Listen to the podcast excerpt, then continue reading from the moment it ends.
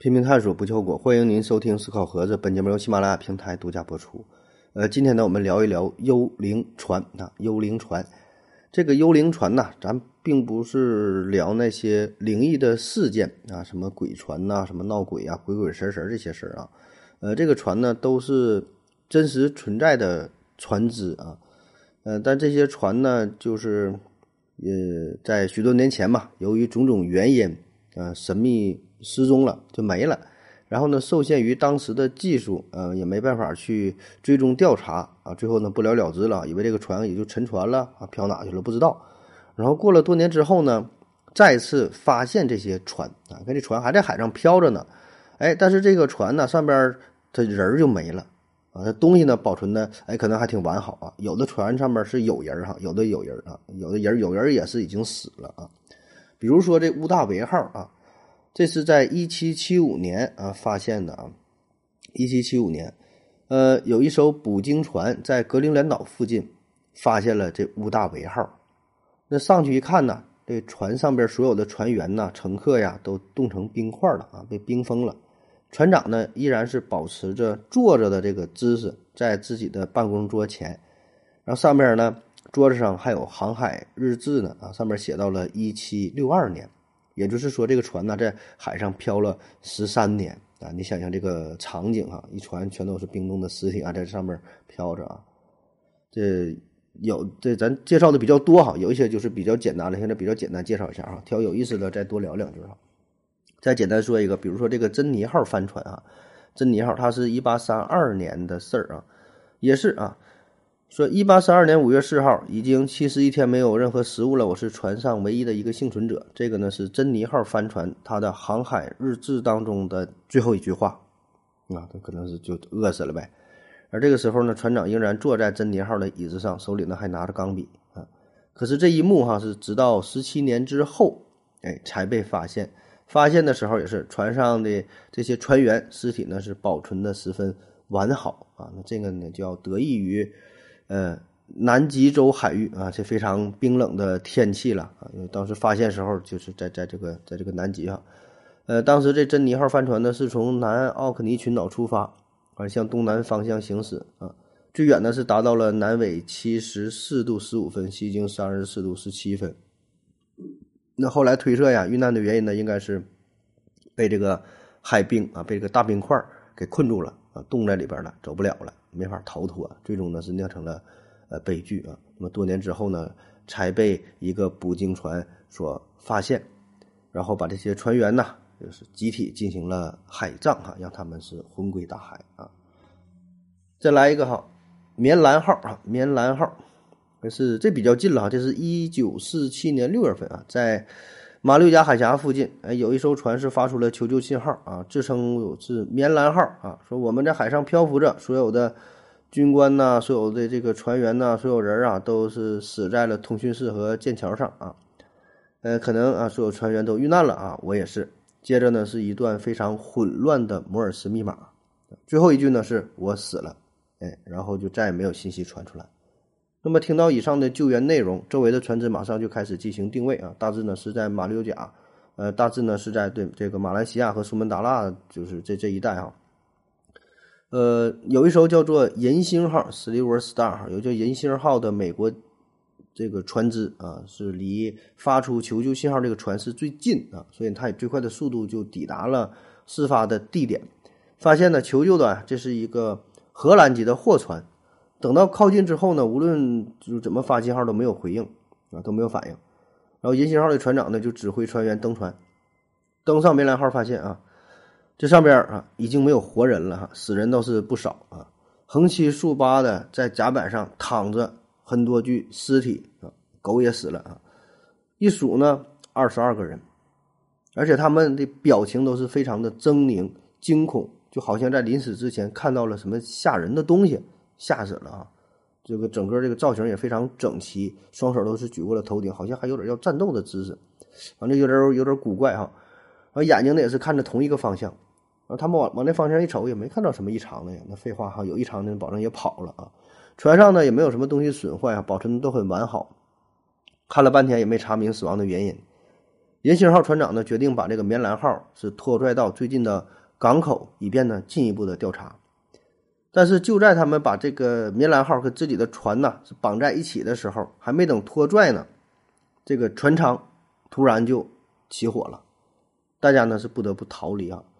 那出于安全考虑，这个银星号把这个两个船之间的绳子就就给切断了，要不然不烧过来了吗？片刻之后啊，传出了巨大的爆炸声。这棉兰号整个就炸碎了，然后就沉入了大海当中。那对于这起事件上，一个说法呢是，这这个事儿就没有啊，说根本就没有一个注册过的叫棉兰号的船，他说这事儿是编的啊。真实的事件是有一起类似的发生在一九四零年，后来呢是经过加工了加工演绎啊。而另外一个我觉得比较靠谱的说法呢是，这个船呢，它拉的东西啊都是非法走私的货物，主要呢是一些化学。物品，所以呢没有注册在案啊，所以确实没有他的信息。呃，上面呢拉的是一些什么硝酸甘油啊，还有一些什么氰化钾啊，我查到有说拉这些东西的。所以呢，这些有有毒物质是不慎外泄，导致船员中毒死亡。那再加上船只的颠簸，就引起了爆炸啊，就这么解释的。下一个，罗维蓬夫人号啊，罗维蓬夫人也有翻译成叫洛邦维夫人号啊，这个船这就比较早了，在一七四八年二月十三号。船长呢叫做西蒙里德啊，这大哥呢是刚刚结婚啊，新婚燕尔，决定呢带着自己的新婚妻子叫做安妮塔，俩人呢要去度蜜月啊。作为船长，当然这你俩开船就走了呗，是吧？这事儿想想就挺幸福的哈啊。当然不是他俩走啊，得有人给他们开船呢，那挺大个船呢。他们呢是从英国出发，准备呢前往葡萄牙的波尔图，哎，就去好地方啊。就那时候吧，其实有个迷信的说法，这个女人呐不能上船。女人上船很不吉利啊！出海这都是随手，这都是男人的事儿。但是这个船长嘛，他觉得我是来度蜜月的，也不是说完成什么任务，是吧？所以呢，就带着妻子，就也没太在意这个这个事儿啊。呃，我觉得这个说法呢有一定的道理哈。如果说你是客船啊，你是说女人坐个船出门什么不坐不行吧？这个也可以理解啊。但是通常的这种这种货船的话，一般情况下呢，是不太建议女人上船的，因为啥呢？你想想过去啊，那航海技术也不是特别发达，一出海它都挺长时间，啊，当然现在也挺长时间是吧？出去短则几周的、几个月的很常见，啊，半天的也靠不上岸啊。所以呢，在海上的话，在一艘船上，保证是男多女少，那么这个女人就是一个非常稀缺的资源啊。当然，咱这么说很不合理是吧？把女性给物化了啊，但。现实确实如此，是吧？在海上憋的那是相当难受啊，所以咱就是从这个人呐，这个生物学的角度来出发。你想想，一个船上，咱假设说一百零八将啊，一百零五个男的，三个女的，在一个大船上边，你想想会发生什么事儿？可上面憋了两三个月，会发生什么事儿？一定会产生各种各样的冲突，甚至是命案啊！所以这保证不吉利，保证出事儿，是吧？船上有女的，保证就有事儿，哎。那今天说的这罗维普罗维鹏夫人号呢，呃，跟这个也多少是有点关系啊。咱说这个船长西蒙刚刚结婚嘛，带着媳妇儿哈就上了船，上了船啊。这两口子呢，白天就吹吹海风，看看海景啊，钓钓鱼啊。晚上呢，晚上就那么点事儿呗，对吧？快使用双截棍，哼哼哈嘿啥的啊。然后船上大大小小的事务呢，就全都交给了比尔来指挥啊。这个比尔呢，是西蒙的老搭档。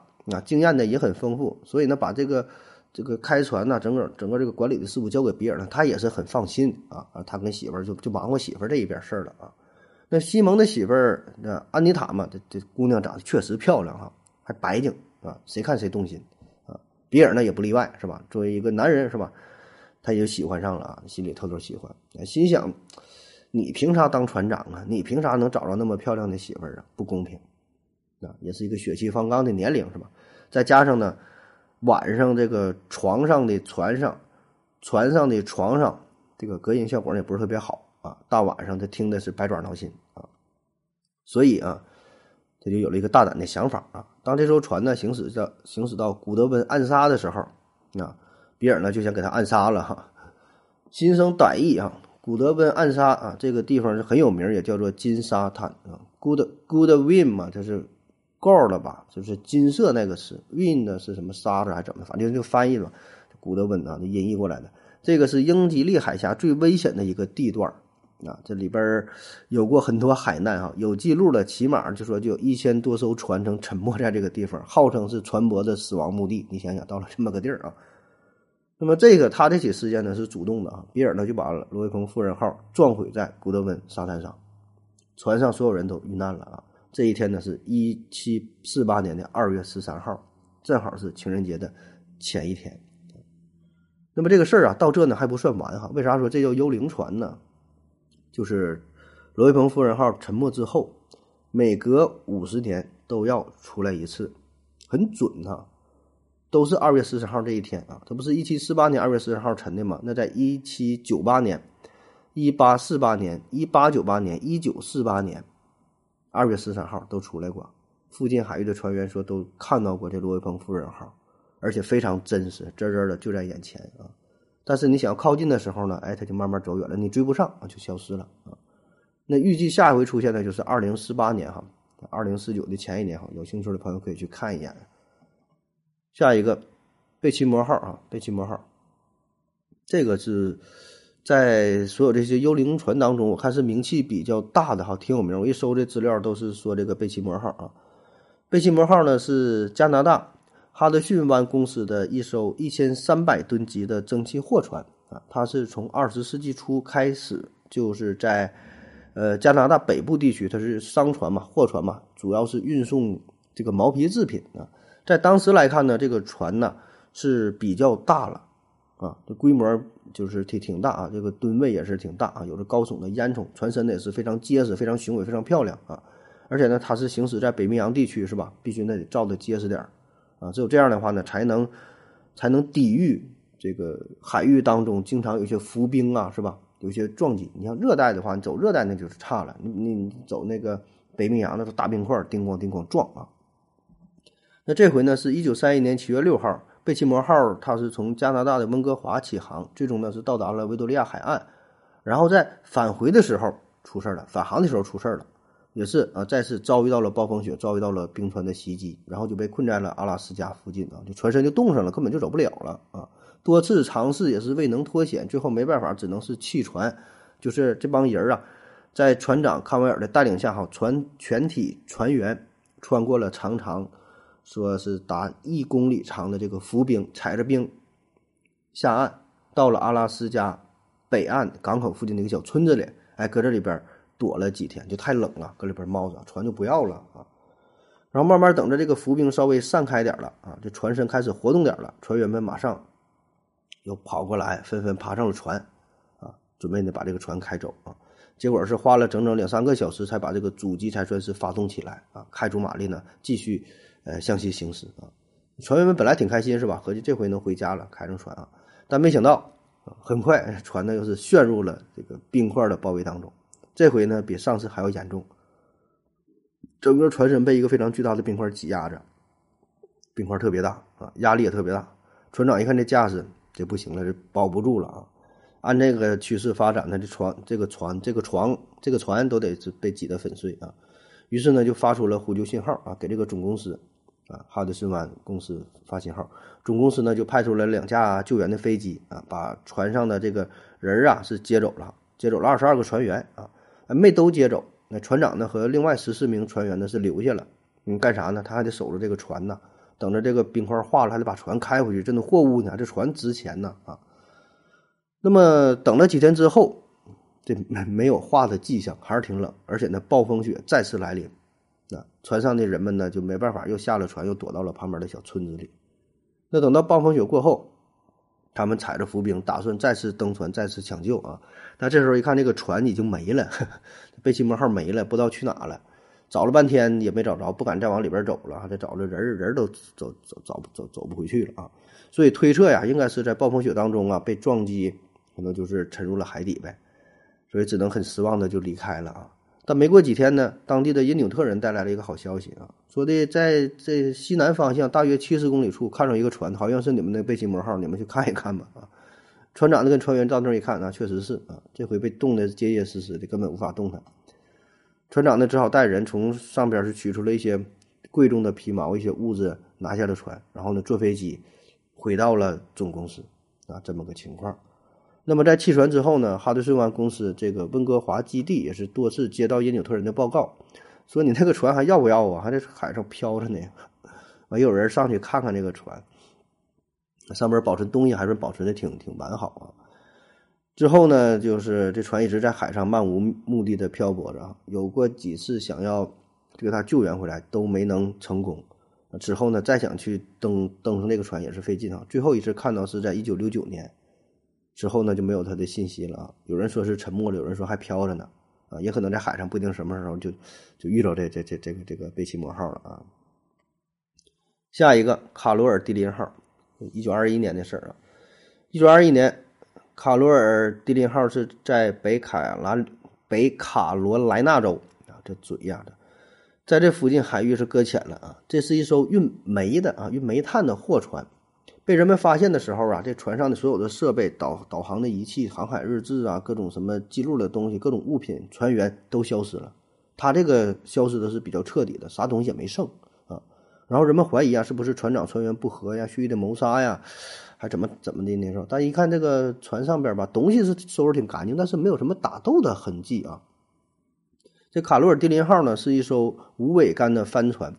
他呢是从美国的弗吉尼亚哈前往巴西的里约热内卢去运这个煤炭嘛，途中呢还经历还到了这个巴巴多斯进行了补给，啊，这个是他的航线啊。那据说船上的大副啊曾经跟船长是发生了一些冲突啊，并且威胁船长，大副呢也被这个船长呢是抓起来了，抓起来之后呢，后来俩人又和好了啊。但这个据说就不知道是据谁说的了哈，网上我看到有这么一个信息，所以这个是不是一个隐患，这咱就不知道了啊。然后呢，卡罗尔迪林号是继续朝着自己的目的地驶去啊。人们呢曾经在北卡罗来纳州的一个海岸处是看到了这艘船，当时呢上面还有一个操着外国口音的男子啊，说这个船的锚不见了啊。那再后来呢，整个这个船，整个这个人就都是集体集体人间蒸发了啊。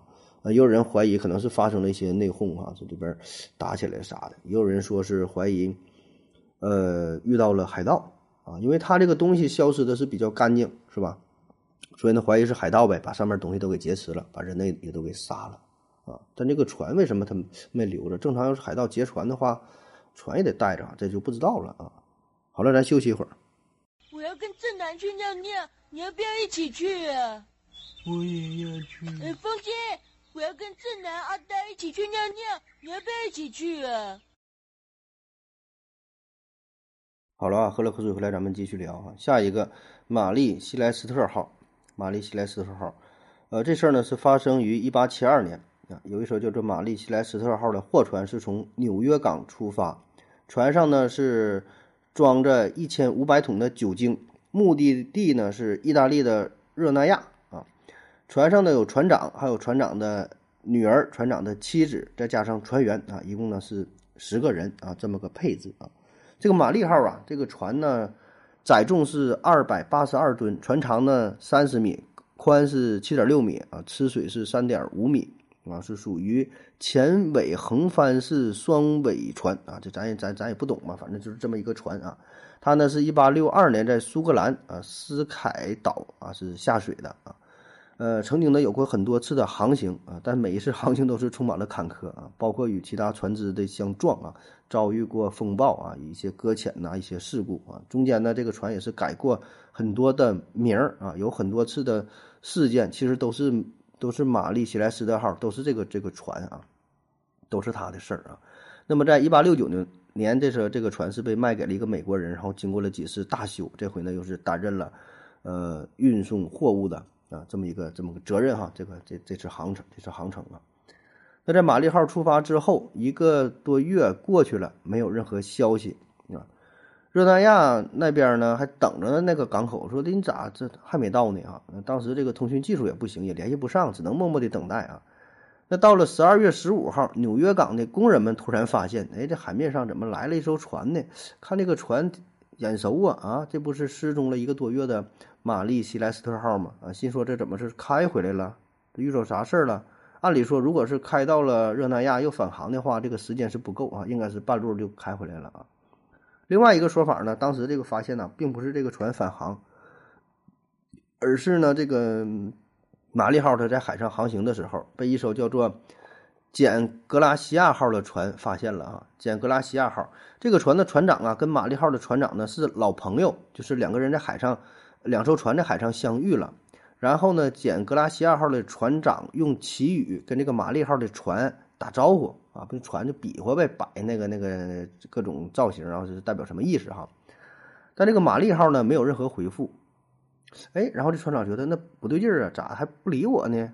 呃，靠近之后。派人上这个玛丽号啊，结果发现呢，这上边船上一个人也没有了啊，就不对劲了啊。然后呢，他就把这个玛丽号就拖回来了，拖到了海岸啊。反正不管咋说吧，这船就靠岸了。那么靠岸之后一检查啊，结果小伙伴们都惊呆了，就船上这一个人也没有啊。但是船上的东西保存的很完好，还有大量的补给品，吃的喝的都有，淡水就足够这些人就喝两个多月的啊。这东西保证是没有问题啊。那再看这个船舱内哈，桌子上还有一个吃一半剩下的苹果，呃，还有一摞整理很整齐的航海日志，啊，还有船员们的这个宿舍内的衣物啊，什么被褥啊，这些用品呢，也都是非常整洁啊，没有什么打斗的痕迹，也没有什么凌乱的迹象，啊，查了半天，唯独呢是少了这罗盘啊，指引方向用的这个罗盘没有了，还有呢少了一个救生船，啊，哎，说这一看就感觉。有点神秘是吧？有点神秘啊，幽灵船啊，那人都去哪了呢？然后就有各种各样的猜想，有人说是不是遇到海盗了，被抢劫了？但是这个可能性并不是特别大，因为船上之前的东西都在着呢，也没有打斗的痕迹呀。啊，也有人说是不是遇到飓风了？啊，那遇到飓风的话，整个这个场面呢也不是特别像啊。也有人说呀，他们是不是在海上吃了什么特殊的鱼啊？这个鱼有一些剧毒啊，有什么致幻的作用啊？吃完之后精神失常了，纷纷跳入大海当中。那你要这么说，倒是也有点这种可能性，是吧？有一些什么特殊的鱼类哈，吃完中毒了。还有一种观点呢，说这个与他们运输的物质有关。咱们说嘛，他运的是一千五百桶的酒精啊，可能有一些船员是偷喝了酒精，在海上没啥意思，喝点酒是吧？没有酒喝酒精啊，喝完了耍酒疯啊，这酒精劲儿大呀，那也纯呐。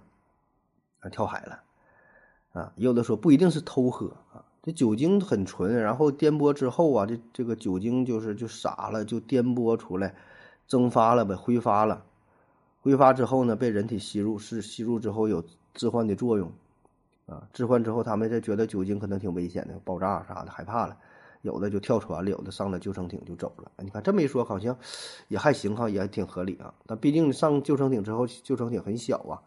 在大海当中漫无目的的就这么漂泊，最后呢饿死的、渴死的，反正就就就死了呗。这么说，我觉得，嗯，有点合理性是吧？也有人呢猜想说，这个玛丽号上边呢是 流行起了 鼠疫啊，或者是其他一些什么传染病嘛。那时候那个传染病不也是挺常见的嘛？特别是在这个船上，卫生条件也不是特别好，鼠疫、霍乱呐、黄热病啊、痢疾啊，什么各种传染病是吧？没有什么 这个卫生措施、卫生条件。所以很容易染病，然后水手染病很正常啊，就是很常见的。然后咱说这个船上不还有这个船长的女儿和妻子嘛，啊，所以呢，为了保护他的妻女，哎，他就下令把这个水手舱就给堵死了，不让他们出来，以免传染啊。但是水手们保证是反抗啊，呃，最后呢，就是他们跑出来了。跑出来反而把这个船长啊是堵在了，呃后甲板的这个贮舱里边啊，完窗户钉上不让他出来。然后因为得病了嘛，就非常痛苦。然后他们这水手试图用酒精来麻痹自己，啊，那这时候呢，船长又带着妻子和女儿又逃了出来，上了救生艇啊，因为跑得匆忙，也没带水，没带食物啊，最后呢葬身于大海。而这些船员们呢，则是因为酒精的作用，最后呢选择了纷纷就是跳海自杀，啊，编的像小说似的，是吧？也有人推测说，这个船长本身呢，说他就有非常严重的精神病，啊，但这个病吧，就是，呃，不总发作，发作的频率呢，就是很很低很低的啊，一年可能就发作两回哈，一回发作半个月啊，一回发作半年啊，这开玩笑啊，就是他这个精神病嘛，就是，嗯，很少出现啊，不一定什么时候出现了，不发作的时候跟正常人一样，发作之后了，这就非常疯狂。然后一般人也不知道他有这个病啊，也没在意啊。那么这次航行的时候呢，就突然发病了啊。然后呢，疯狂的砍死了这些船员，也包括自己的家人，全都给干死了啊。等他恢复理智之后，才明白这一切啊。那怎么办啊？就把所有的尸体都抛入了大海啊，销毁证据呗。然后制造假现场，自己坐着救生艇呢就跑了。至于跑哪不知道了，是死是活那也不知道了啊。最玄幻的说法呢，还有说这个玛丽号是遇到了外星人，被外星袭击啊，因为当时这个场景它不像是地球人能够干出来的事儿啊，所以说是外星人干的啊，也有也有有这么说的啊。下一个介绍的卡兹二号，呃，这个事儿啊离现在比较近啊，是发生在二零零七年的一起事件。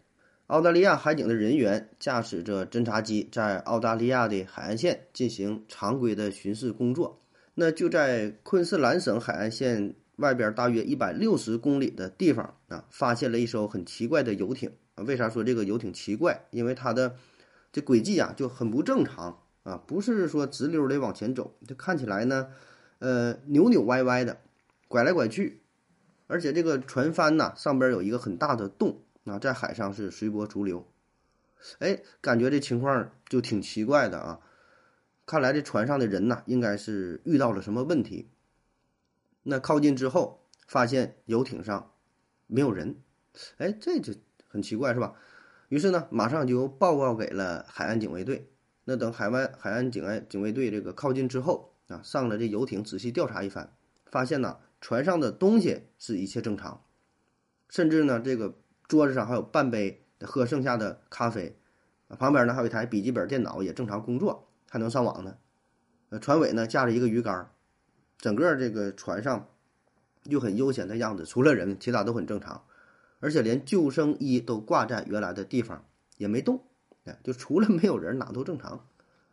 那进一步调查发现啊，这个船呐，呃，叫做卡兹二号，嗯，这个游艇上呢，原来一共有三个人，船主人呢叫做戴兹巴登啊，这是一个呃经验非常老道的船员，几乎是跟船打了一辈子的交道。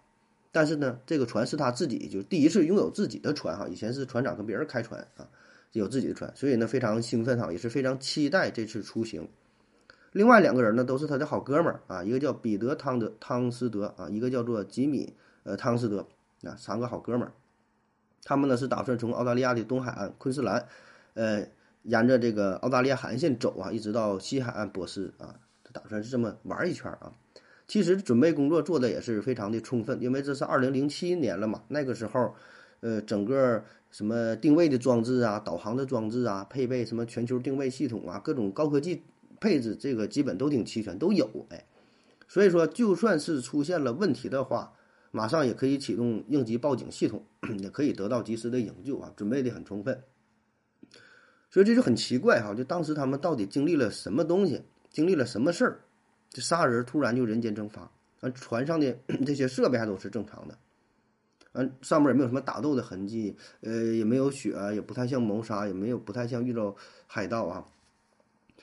那么警方呢是调动了卡兹二号的全球定位系统，就是能呃看到它之前的这个路径啊，这个活动啊，那么还原出它之前的活动轨迹啊。调查显示，开船的时间呢是四月十四号早晨七点半。在九点半的时候呢，戴兹巴登还和他的妻子还通话啊，这时候都是正常的。那在十点半左右，这个帆船就开始发生了 偏航，与原来预定好的方向就完全不同。那在此之后，戴兹巴登的妻子就再也没有收到任何消息，就联系不上了啊。所以呢，调查人员估计啊，大约是在十点半左右，戴斯巴登等这三个人哈是在船上遭受了意外啊。这个意外是非常突然的，具体什么事儿就不知道了啊。所以大伙儿也没来得及求助，也没能穿上救生衣啊。然后调查人员呢就对附近的海域又进行了第二次的搜救。那么这次搜救呢比第一次是更加的细致啊，派出了九架飞机、两架直升机，还有四艘志愿者船啊，这个救援船。呃，天空加上海面进行一个搜救啊，搜救的范围达到了七百海里啊，但是很遗憾，连续搜寻了七天，仍然是没有任何消息，没有找到失踪的三名三名船员啊，活不见人，死不见尸。按理说，如果这三个人是落入大海的话，泡了几天之后，这尸体它也是它得漂浮在海面上的浮尸是吧？但也没也没发现啊，搜索范围呢？按理说呢，也是不小了哈，没找到啊，这尸体是被鱼吃了哪去了？不知道啊。那与此同时呢，船上的调查人员又又找到了一个新的线索，就是啊，在船上他们有一段自拍的视频，拍摄的时间呢是十点零五分，那也也也就是说十点零五分的时候，这三个人就是还很正常的是吧？没找到意外。那视频的内容呢，就是彼得他在船尾钓鱼啊，咱之前不说了嘛，那个船尾有个这鱼竿嘛，彼得站在地方钓鱼来，然后呢，呃，这这时候这个船引擎是没开的，引擎是没开，静止的，钓钓鱼嘛，这挺安静的啊。帆呢是张开的，大概呢是这么个情况啊。哎，那船的这个造型跟澳大利亚警方找到的时候就不一样了，因为刚发现那个船的时候，呃，引擎是打开的，引擎是工作的啊。这视频的结束之后，这二十多分钟，然后这个帆船就是发生了呃偏转航向嘛，就这个过程哈，就短短的二十分钟左右就发生的这个事儿啊。然后有人就分析这段视频了。分析这视频，你看刚开始钓鱼的时候都很悠闲，海面也很平静，为什么后来他就猛地打这个方向盘呢？然后有人说是不是突然有人劫船呐？是吧？突然上来人劫船了，然后他改变方向啊？家属说呢，这三个人吧，脾气很好啊，非常温和，从来没有跟别人打架斗殴啊，这个说脏话的都没有。平时这仨人除了喜欢玩船出海，没有什么爱好，也没有没听说有什么仇人啊。然后有人说，那可能就是海盗抢劫是吧？海盗抢劫不会看你性格好不好，都是临时起意呀。但是这船的内部就保存很完好，而且上边呢，贵重的物品什么也没丢，都保持很好。而且最重要的是，这船还在这。正常要是海盗抢你的话，不敢抢人呐。这这个小游艇那可值不少钱呐，那保证也得给你抢了，是吧？这可这唯独是人没了啊，船和东西还在，有点解释不了。然后有人推测呀，说这是不是天气的问题呀？比如说遇到了狂风巨浪啥的，但当时这个天气吧，还真就真就挺好啊。按理说，它这地方吧，确实有点危险，因为它转向这地方是在太平洋的边缘啊，而且这海域吧，确实是一向以危险著称啊，也曾经发生过几次帆船的事件啊。但是回调一下当时的天气记录哈，这个时候海面是比较平静的啊，没有什么狂风暴雨，连什么大的浪也没有啊。然后也有人说了，那海浪这个事儿，这海上无风三尺浪是吧？你看天气挺好，但有一些叫叫这个疯狗浪哈，疯狗浪这不讲理的，海海面上突然就来了一阵毫无征兆的浪也有啊。可是如果真有大浪的话，你在游艇上多少也会有一些痕迹，对吧？这有的地方一些打湿了会留下一些痕迹，但这些呢也没有。于是呢，调查人员结合呃这视频的内容。提出了一个想法啊，还原了一下现场啊。他说，在事发的时候，是不是这彼得呀正在船尾钓着鱼？戴斯巴登呢是掌舵开船，吉米呢是拿着相机录像拍照啊。那么在拍摄不久之后啊，彼得的这个鱼线是缠绕在了鱼竿上，或者是钓鱼的时候发生了一些什么异常，他就去想整这个鱼竿，鼓捣这个鱼线，但整整吧没整明白，啊，一不小心他还掉进了海里。那彼得呢？他是不会游泳的哈，这个是交代一下，不会游泳，所以掉入海里之后马上呼救。那么吉米呢是慌乱之中就跳入海中救人，因为这时间非常紧迫，也来不及穿上救生衣。然后再说掌舵的这个巴兹这边，他看两位好友事情突发，这个非常很突然嘛，所以呢立即打开引擎就转向了，这得船得开回来，想要救他俩啊，这也就解释了为什么卡兹二号偏离航线。而且呢，之前这个发动机是没启动的啊，这时候发动机启动了，启动之后呢，他也是救人心切，是吧？也也没来得及穿救生衣，也可能是去要穿救生衣了，反正还没等穿呢啊。然后因为突然一转向嘛，这个船帆也是发生了转动啊，然后给他也是打入到了大海之中啊。事发非常突然，三个人都没有任何救生的设备，掉掉入大海，然后这个游艇又已经启动了，方向呢不受你控制，越走越远，你再想追船追不上了。没穿救生衣，在大海当中呢，最后也没游到岸边啊，只能是 over 了啊。呃，这个解释虽说听起来也是有点合理，是吧？感觉整个场景好像是这样的，但也有人质疑说，这戴斯巴登，嗯，这么经验的老水手，跟大海打了一辈子交道，对这个船也是十分熟悉。嗯，按理说，就换就算是惊慌失措的话，也不至于犯下这么低级的错误，那不太像啊。所以呢。戴斯巴登的朋友啊、家属啊，他们也都不太接受这种说法啊。那就在这时候，又有一个新的证据来了哈，说在四月十四号十点半，嗯，就是事发之前这这个前一天哈，事发四月十三号晚上，就有人呢在他们失踪的这海域附近是看到了不明飞行物啊，目击到一个碟状的飞行物发出了强烈的光芒，然后呢朝着海上飞去，就是他们失踪的这个地方。当时呢，目击者以为这就是一一个偶然的奇遇啊，也没把这个事儿呢是扩大化，也没说哈。没想到第二天三个人失踪了，考虑呢跟这 UFO 可能有关啊。那你要是一说 UFO，那那那你说有关就有关呗，对吧？谁也没法辩解。好了啊，咱休息一会儿。我要跟正南去尿尿，你要不要一起去啊？我也要去。哎，风姐，我要跟正南、阿呆一起去尿尿，你要不要一起去啊？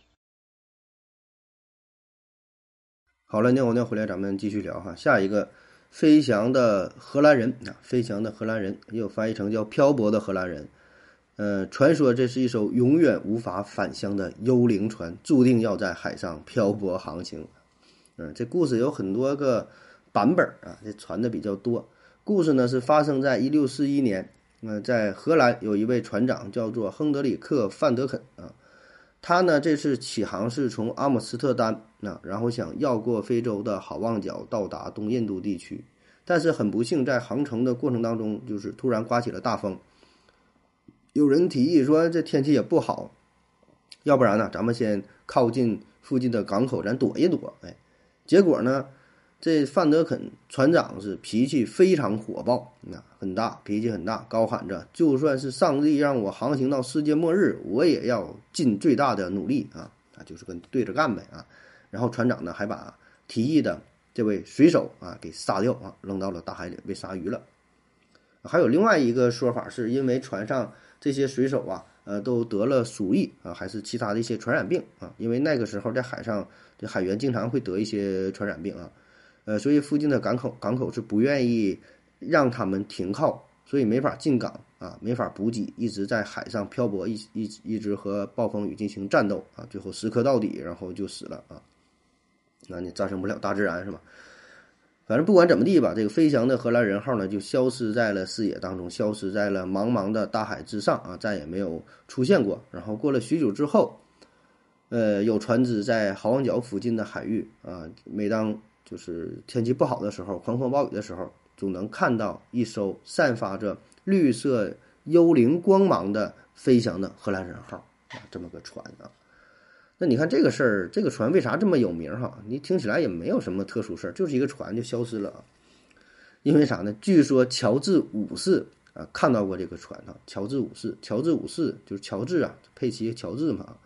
这乔治五世是英国历史上很有成就的、很有名的一个君主啊。他当时是带领着英国打赢了第一次世界大战嘛，这是这是其中的一个功绩啊。乔治五世，他也是伊丽莎白二世，就是头一阵死的，就英国女王的老太太啊。乔治五世呢是他的爷爷哈，他有一个外号叫做水手国王。啊，他在十五岁的时候就跟着自己的兄长进行了为期三年的航行。那在这期间呢，他就曾经。他说他看到过飞翔的荷兰人号啊，当时是散发着诡异的红光啊，然后瞬间的就消失了啊。你看他说这是红光是吧？之前说是绿光啊，这光的颜色可能还不太一样啊。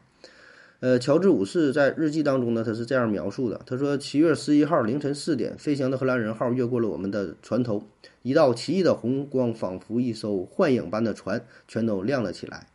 当他来到左舷头左舷船头时，呃。二百码外一艘双尾船的桅杆，呃，风帆啊，都在光中显露出来。剑桥上的值班清楚地看到了他，后甲板见习官也清楚地看到了他啊，立即被派往前舱，但是。到达时，无论是在地平线附近，还是还是在哪儿，都看不到任何的船只，没有了迹象啊！夜色晴朗，海面平静啊。说当时一共有十三个人都看到了这艘这艘船啊，最后就没有了啊。呃，我倒是不怀疑这个记录的真实性啊，也没有必要刻意去造假，但我觉得也有可能是在海上，就是类似于海市蜃楼一样啊，一些。光影的什么这个反射呀、折射呀，是不是造成的一些假象啊？其他一些船的投影看到了，这咱就不知道了啊。下一个艾伦号啊，艾伦号，呃，一八八一年十二月十二号，有一艘叫做艾伦奥斯丁号的货船在北大西洋航行，然后呢，在海面上发现发现了一艘双尾双尾帆船，那漫无目的的飘荡，但是这个船上呢，也是一个人也没有啊。呃，于是船长格里芬呢是派大副上船查看一番。那大副来到这艘船上，发现呢，船尾的这船号还有注册港的地名等等啊，这船的相关信息都没有。呃，货舱里呢装的是果汁还有葡萄酒，啊，这是看来这是一艘货船哈，拉了不少的东西。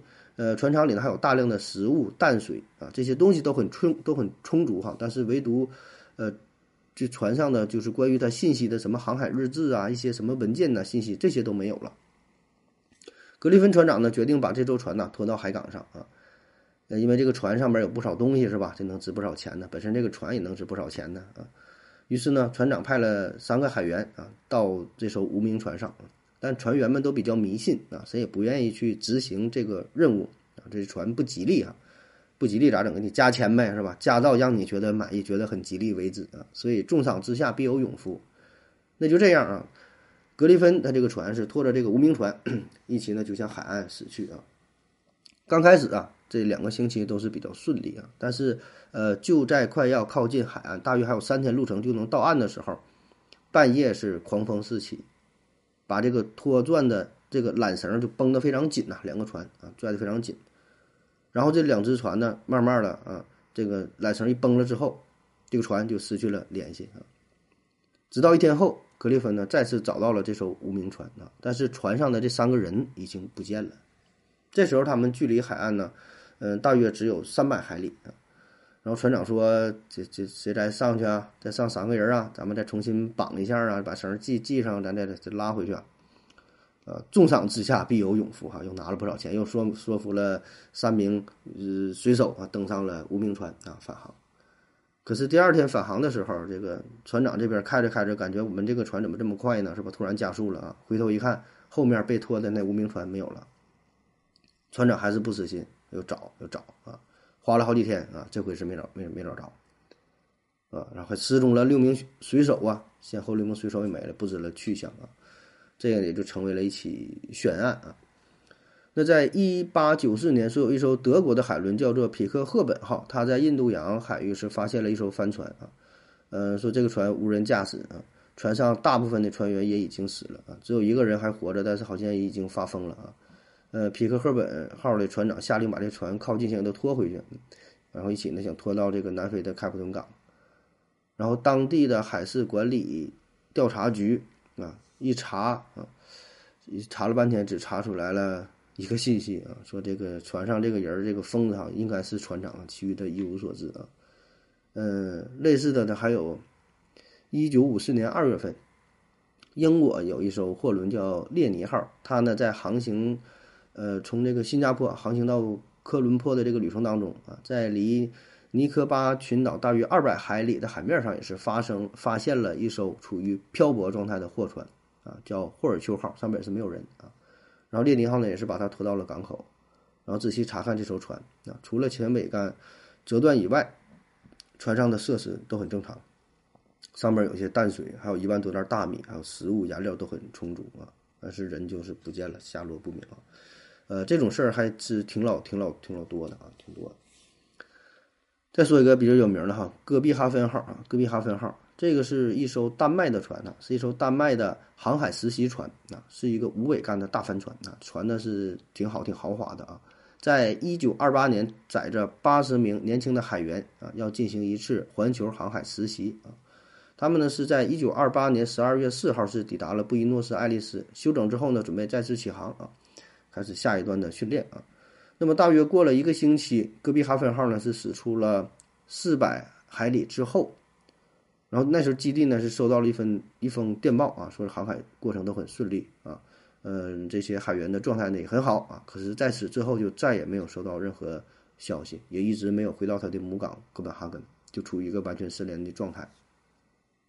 然后呢就很奇怪哈，后来在这个大西洋海域啊，诸多的地方有很多只船说在不同的地点曾经遇到过呃戈壁哈芬号。在一九二九年的一月份，哈，英属特里斯坦达库尼亚群岛的居民还在附近看到了这艘船。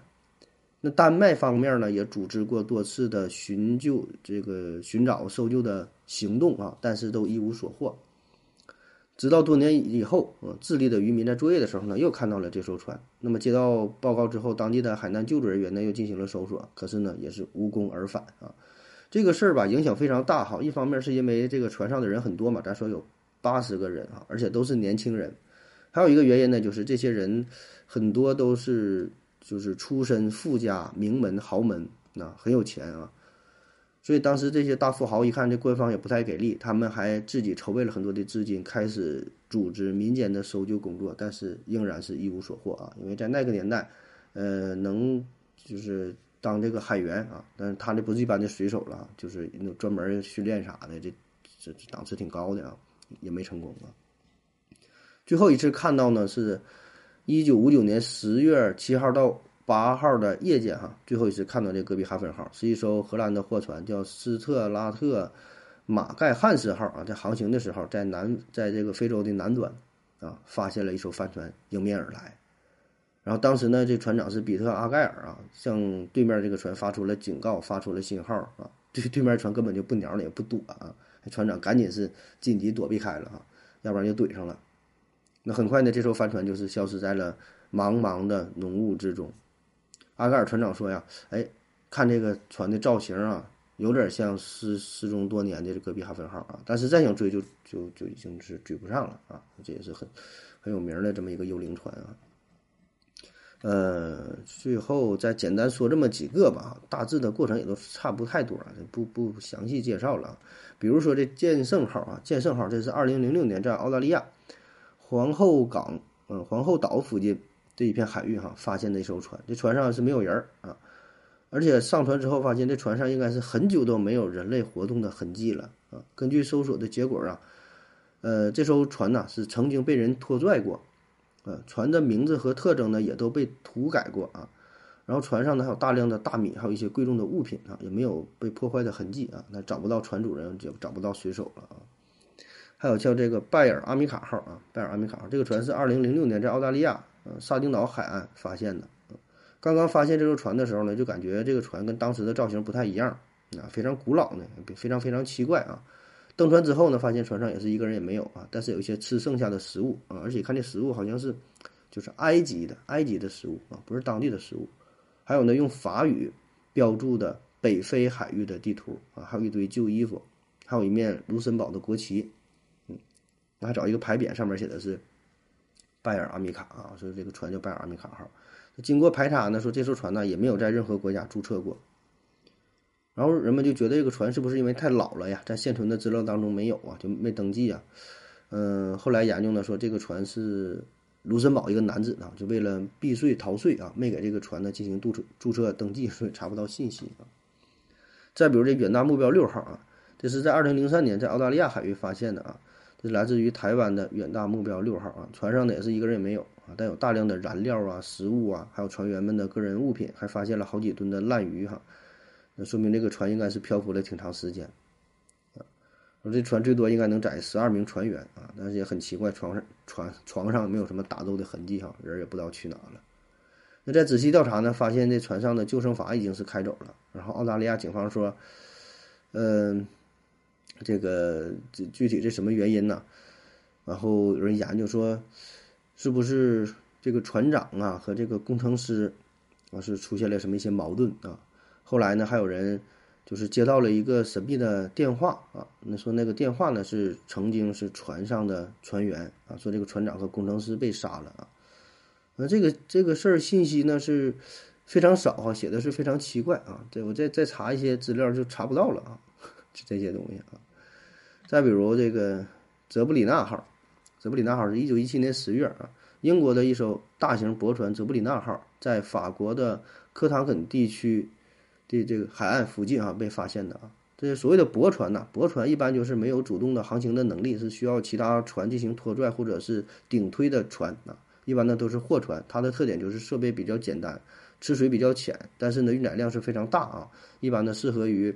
就是内河各个港口之间运输大量的货物啊，那驳船泽布里纳号呢，就是一个大型的驳船啊。按理说呢，这艘船应该是在两天前就离开了英格兰南部的呃法尔法尔茅斯港啊，然后满载着煤炭啊，应该是启程前往法国北部的圣布里厄这个地方啊。然后这艘驳船呢，本身几乎是完好无损的，看不出什么异常啊。但是船上也是一个人也没有啊。那为啥会这样啊？也是各有各的说法。有人说是这个船被这个海浪的冲击，船员呢是掉入了海底啊。也有用这个超自然理论解释的啊。然后又有人说，当时是处于一战期间嘛，然后这个泽布里纳号是在航行的过程中，呃，发现了疑似德国船只的情况啊，还看到了几艘潜水艇然啊，很害怕，惊慌失措。船员们呢就弃船登上救生艇，然后就跑了啊！但很遗憾的跑也没没跑多远，还是死掉了啊。呃，最后再简单介绍这几个，这乔伊塔号啊，一九五五年，这是乔伊塔号连同船上的二十五名乘客和船员一直一起消失在南太平洋当中，直到失踪五周之后啊，他才被被他才被发现啊。嗯，当时呢，他们是正在前往。托克劳群岛啊，托克劳群岛是位于太平洋的中南部啊。其实呢，乔伊塔号呢曾经发出过求救的信号，而且也进行了救援的工作啊，还有还采取了大规模的空中救援的行动。但是很奇怪，就是一直没找到这艘船呢，直到这个消失了五周以后才发现它。发现它的时候呢，这个船身已经是倾斜着，大半截呢已经是浸泡在海水当中。船体本身是损坏比较严重哈，它这是比较少的是被损坏了。然后人们登上乔伊塔号，发现呢，船上也是一个人也没有啊。船上的，呃，食物啊、药品呐等等啊，这各种补给呀，所有的东西也没了啊。而且本身它应该拉着四吨重的物资，救生艇啊这些东西也都没了啊。那看起来应该是船员们乘着救生艇就是就是跑逃跑了呗。但问题是，这都货物哪去了呢？不知道啊。接着呢，人们在船上发现了带有血污的绷带和打开使用的医疗包。嗯，所以猜测应是船长应该是负伤了，或者是死了，然后船员们是别无选择啊，弃船就就就跑了啊。反正咋分析也有啊，有说是海盗来了，被被海盗杀杀害了，抛尸大海的。嗯，下一个啊，卡莱乌切号，卡莱乌切号，这是在智利南部地区的这么一个传说哈。卡莱乌切号是一个鬼船。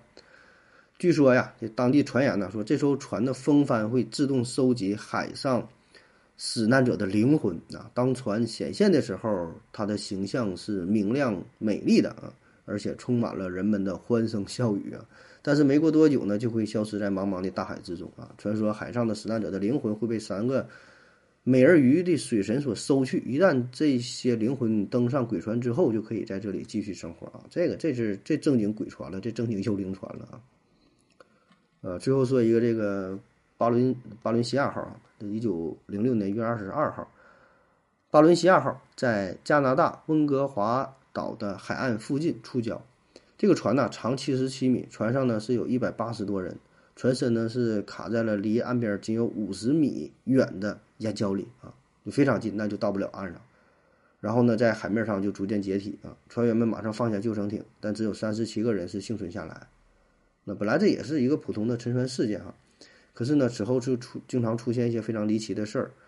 这巴伦西亚号沉船几个月后，当地的原住民声称说看到一艘一艘救生艇，上面载着八名就是其实是已经死去的乘客啊，但看到了他们的形象。还有一些当地的渔民声称啊，经常在巴伦西亚号触礁的这附近的海面上看到一些漂浮的幽灵啊。还有人在巴伦西亚号沉没的二十七年之后。啊，在巴利克海湾啊，居然发现了一艘当年的救生筏啊！这个救生筏呢是保持着原来的这油漆的涂层哈，原漆原面非常新啊，怎么传的也都有吧？那行了哈，以上呢就是关于幽灵船的这个介绍，咱就不过多分析了。那我觉得这背后吧，就绝大多数的情况，无非就是遇到一些海难呐，遇到海盗啊，啊，船员内部的一些争执啊，啊，出现了一些。意外呗啊！如果都归咎于说 UFO、大自然、超超自然的什么神秘力量啊，反正那也行啊。好了，感谢您各位的收听，谢谢大家，再见。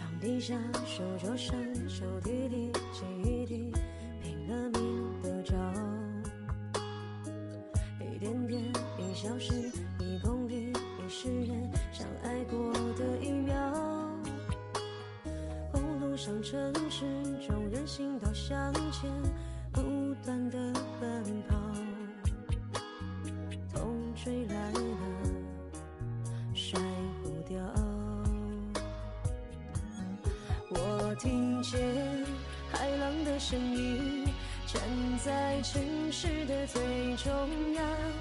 我想起眼泪的决心，你说愿意的那天起，后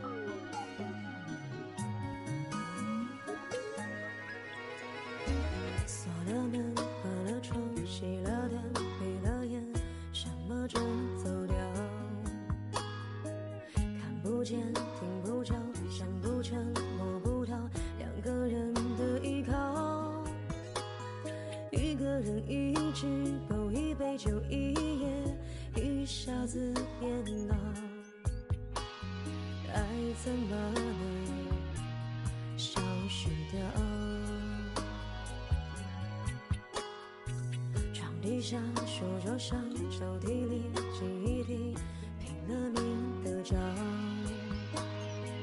一点点，一小时，一公里，一世人，相爱过的一秒。公路上、城市中，人行道向前，不断的奔跑，痛追来了，甩不掉。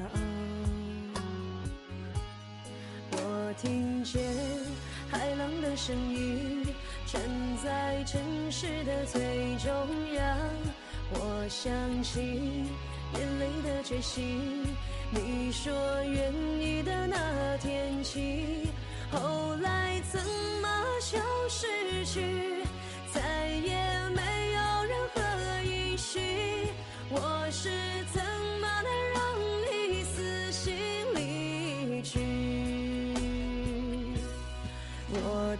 听见海浪的声音，站在城市的最中央。我想起眼泪的决心，你说愿意的那天起，后来怎么消失去，再也没有任何音讯。